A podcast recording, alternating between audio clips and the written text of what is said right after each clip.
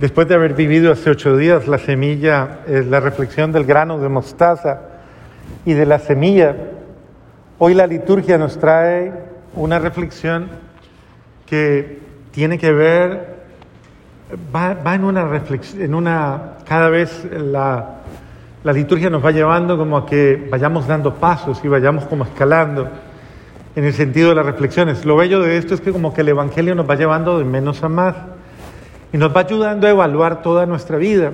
Por eso las diferentes perspectivas de cada domingo y que se van alrededor de la semana también se van ahondando mucho, van procurando precisamente eso, como, como ayudarnos a descubrir esa gran lección para la vida que Dios quiere que, eh, que la entendamos, la asumamos y la, la incorporemos a nuestra forma de, de creer, a nuestra forma de ver, a nuestra forma de pensar, a nuestra forma de sentir.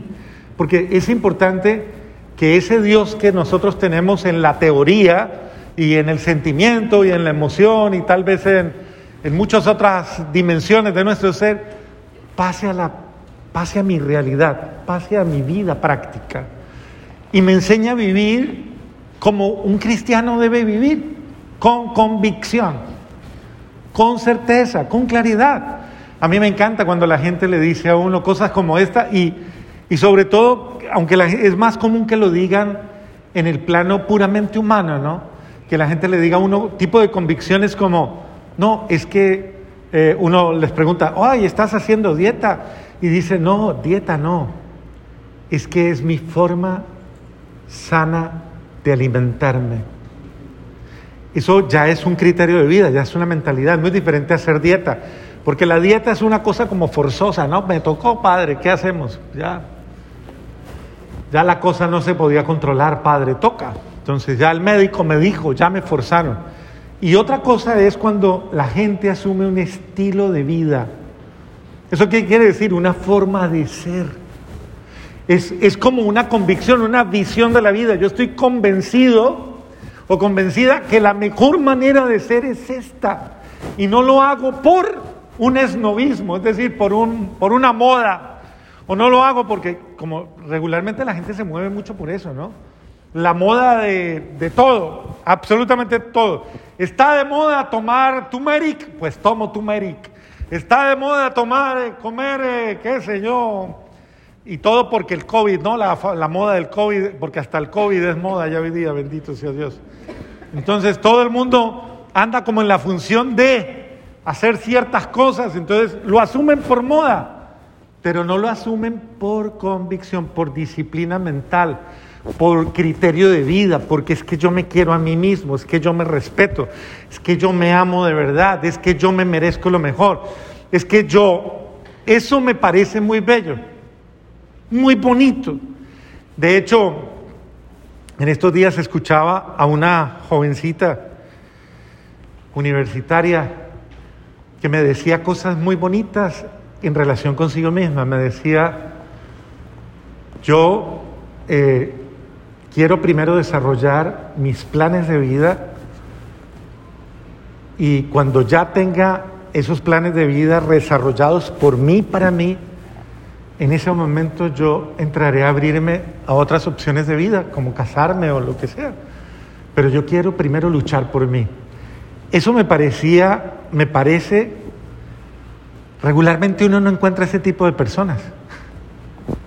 Regularmente, o ustedes son así, usted dijo, no, yo primero esto, primero lo otro, y después me caso.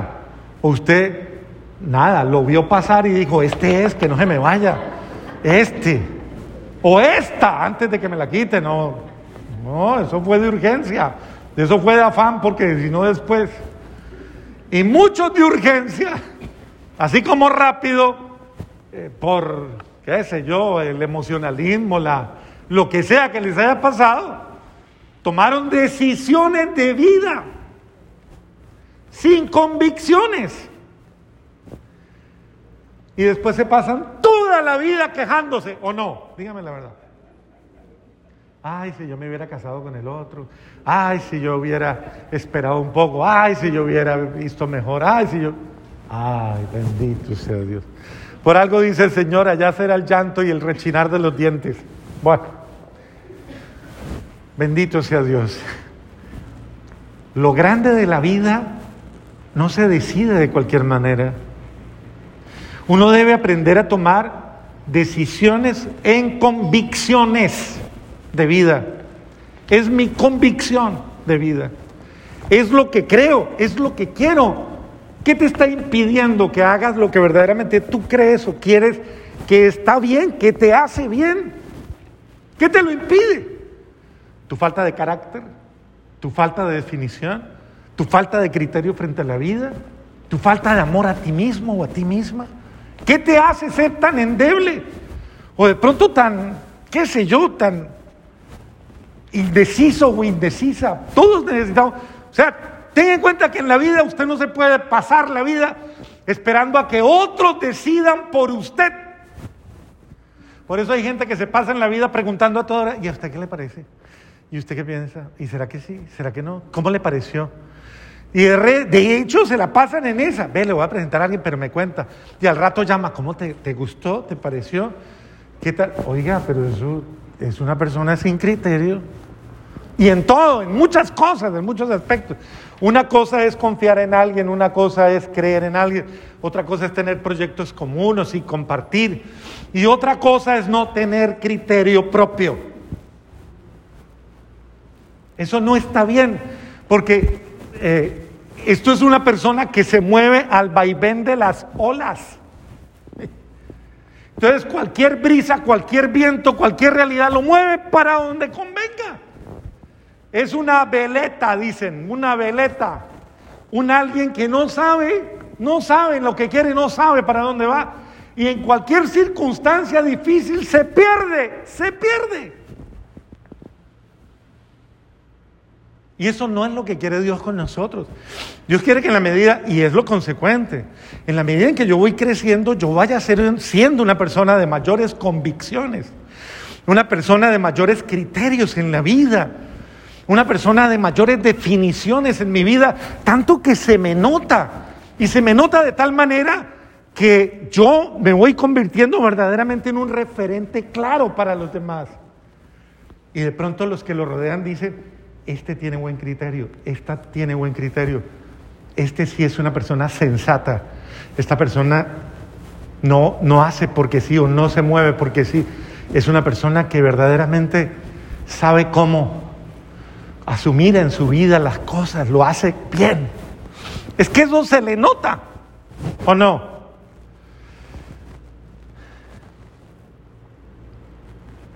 Por eso es tan importante el ejercicio de a veces preguntándole a la gente. A veces vale la pena preguntarle a la gente, si le va a preguntar, pregunte algo bueno. Pregúntele verdaderamente eso. ¿Usted cómo me percibe a mí? Eso es importante preguntarle. ¿Yo qué le genero a usted? ¿Qué piensa usted de mí?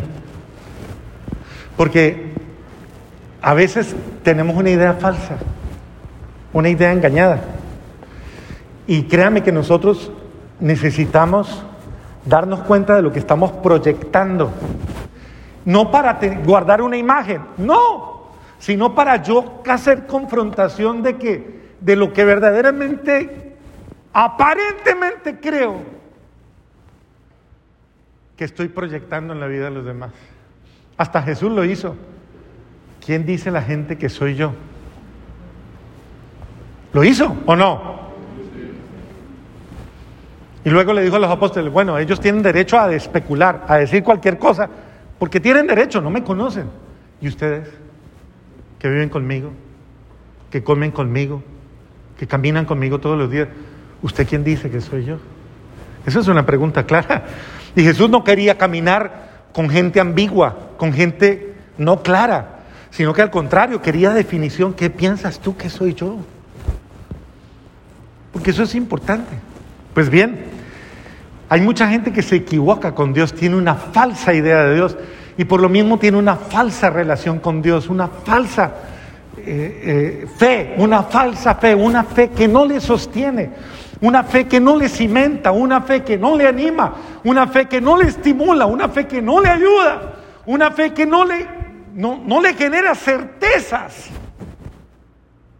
Claro, con ese tipo de fe, usted tiene que vivir a toda hora angustiado, angustiada, incierto, incierta, inseguro, amargado, amargada, y todo lo que más le sobrevenga. ¿Por qué?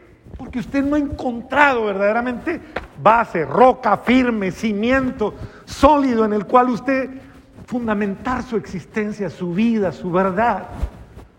Dios no juega con nosotros. ¿Cuántos años llevamos en esto? ¿Cuántos años llevamos, al menos con este cura? ¿Cuántos llevan aquí?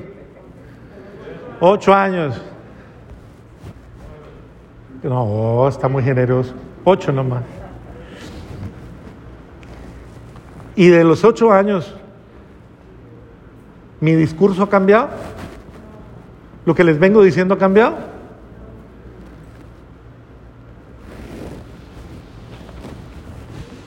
Porque no es cosa de un día. No, es que el padre ahora está emocionado. No. No, es que el padre como que estuvo por allá, quién sabe haciendo qué, y se le iluminó. No. Uno no, uno no va teniendo ese tipo de... No. Porque es que nosotros no caminamos en a tientas, a tientas. ¿Será que esto sí me funciona? ¿Será que hay mucha gente que anda en eso? ¿Me funciona? ¿No me funciona?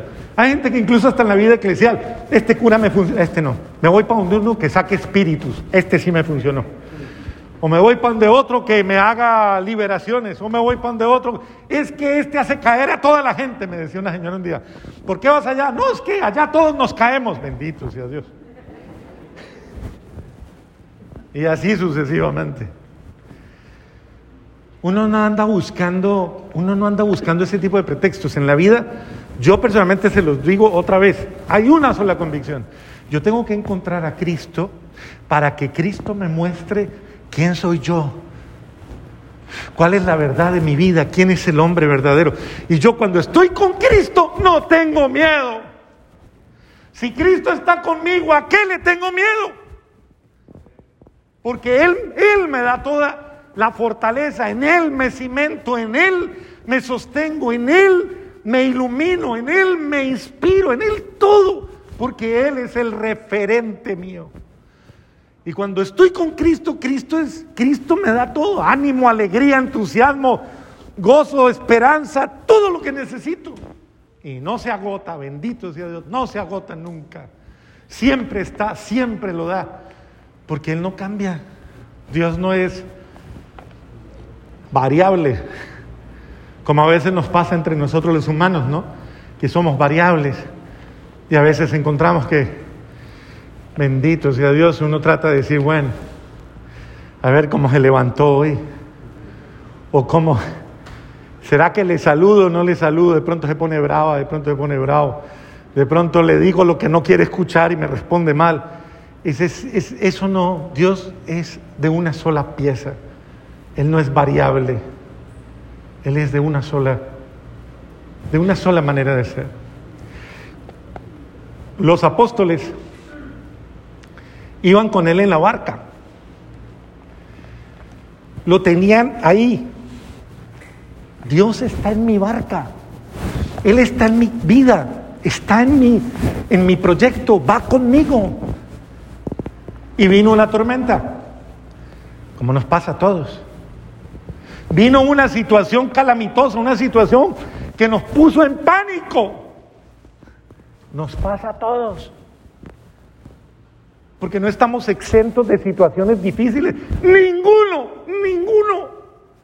A todos nos pueden sobrevenir situaciones duras, dolorosas, de prueba. A todos. Nadie está exento. ¿Qué hicieron los apóstoles? Ayúdenme a analizar. ¿Qué hicieron? ¿Ah? ¿Por qué lo despertaron? ¿Se llenaron de qué? Miedo. Miedo no, pánico, pánico. Terror. Yo pienso, porque este evangelio no es tan descriptivo. Hay otros evangelios que dan un poquito más de luces. Que lo primero que hicieron ellos fue, cuando comenzó el mar a picarse y comenzó el mar a todo esto, comenzaron a hacer lo que ellos sabían hacer. ¿Por qué no llamaron al Señor desde el comienzo? ¿Por qué lo llamaron ya cuando ya llegó al extremo? Porque en un principio Ellos eran los maestros del mar, de la navegación. Sabían poner las velas, sabían acomodar la cosa, sabían moverse. Pero cuando ya notaron la fuerza superior de la naturaleza y comenzaron a ver que el agua se les metía y que se estaban hundiendo, en ese momento se acordaron que Jesús iba ahí. Así nos pasa a nosotros. Nos creemos capaces, tenemos a Cristo en nuestra vida, pero cuando hay situaciones que afrontar, nos olvidamos de Cristo y decimos como dicen muchos, no Señor, usted duerma que usted no sabe de esto, yo lo hago. Y no cuentas con Cristo. Es un Dios dormido, pero no porque Dios esté dormido, es un Dios al que yo tengo dormido en mi vida. Mi Dios dormido, mi Dios mudo. Muchos tienen un Dios incapaz en su, en su fe. Un Dios al que usted lo ha convertido en un inútil. Disculpen que diga esto tan fuerte, pero es que Dios no lo es, pero tú lo puedes convertir en un inútil. Cuando tienes una fe de esa naturaleza. Y ellos después de que cuando ya se vieron en últimas, ahí es cuando lo llaman y ahí cuando despiertan a su Dios, despiertan su fe, despiertan y, y quieren que Él les resuelva. Lo chistoso del texto es que lo primero que hacen es ponerse a pelear con Él. Eso es lo que le pasa a mucha gente. Lo primero que hacen en medio de las pruebas es pelear con Dios. Eh, pero usted por qué permite que me pase esto? Yo que voy cada ocho días a San Bonifacio y me aguanto esas misas tan largas. ¿Y usted por qué no me ayuda, hombre? Tanto que... Y así sucesivamente. Un Dios, un Dios que, que lo convierto como en parte de mi problema. Y mire que Jesús humildemente se levanta, primero soluciona la situación como quien dice, venga yo los calmo primero porque están como alborotaditos. Entonces, venga, yo los calmo primero. Los calma primero. Y después de que los calma, que ya se quedaron así perplejos como voltea y los mira y les dice, ¿por qué tienen? ¿Cómo es que les dice? ¿Por qué tienen qué? Miedo. Miedo. ¿Por qué tienen tanto miedo según esta traducción? Aún no tienen fe. Aún no tienen fe. La pregunta es directa. Acuérdese, ¿qué es la fe? ¿Qué es la fe? ¿Qué es? Sí. ¿Qué más es la fe? Certeza. ¿Qué más? ¿Qué más es la fe? ¿Qué? No, no, no, no. Ustedes como que son nuevos en la parroquia, ¿cierto? No, porque yo ya les he enseñado qué es eso. ¿Qué es la fe? A ver los más viejitos en la parroquia, a ver si me dicen, a ver. No los más viejitos, sino los más viejitos en la parroquia, a ver. ¿Qué es la fe? No, lo que yo les he enseñado. ¿Qué les he enseñado? ¿Qué es la fe? A ver, comienzo a dar nombres. ¿Qué es la fe? Eso, por fin salvó la patria, bendito sea Dios. Amparito, ¿cómo es que es? Dígalo, Maturo. ¿La fe es qué? ¿Qué dijo Amparito? ¿Una qué? Relación. Una relación con Cristo. Si yo tengo relación con Cristo, yo tengo fe. Si yo no tengo relación con Cristo, yo no tengo fe. Porque la fe no es un sentimiento, no es una emoción, es mi relación con una persona es que Cristo es mi amigo, es mi compañero. Cuando a usted le pasa algo, usted no dice, tranquilo que yo tengo un amigo que lo llamo y ya me soluciona lo que sea. ¿O no? Eso es relación. Yo tengo uno que me cuida, yo tengo uno que es mi hermano, que hace lo que sea por mí. ¿Cómo se llama eso? Fe, pero eso se llama relación. Relación. Aún no tienen fe si yo estoy aquí. No me tienen a mí que estoy aquí. No tienes a Cristo en tu vida, ¿por qué tienes miedo? ¿Por qué tienes miedo? Si yo estoy contigo. Eso es lo que Jesús me está preguntando hoy. No seas, y disculpen que use esta palabra, nadie se sienta mal, pero toca usarla. No seas cobarde. Voltéese y le dice al de al lado cobarde y verá la cara que pone. Dígale, dígale. Dígale, dígale con fuerza, dígale cobarde, dígale, dígale.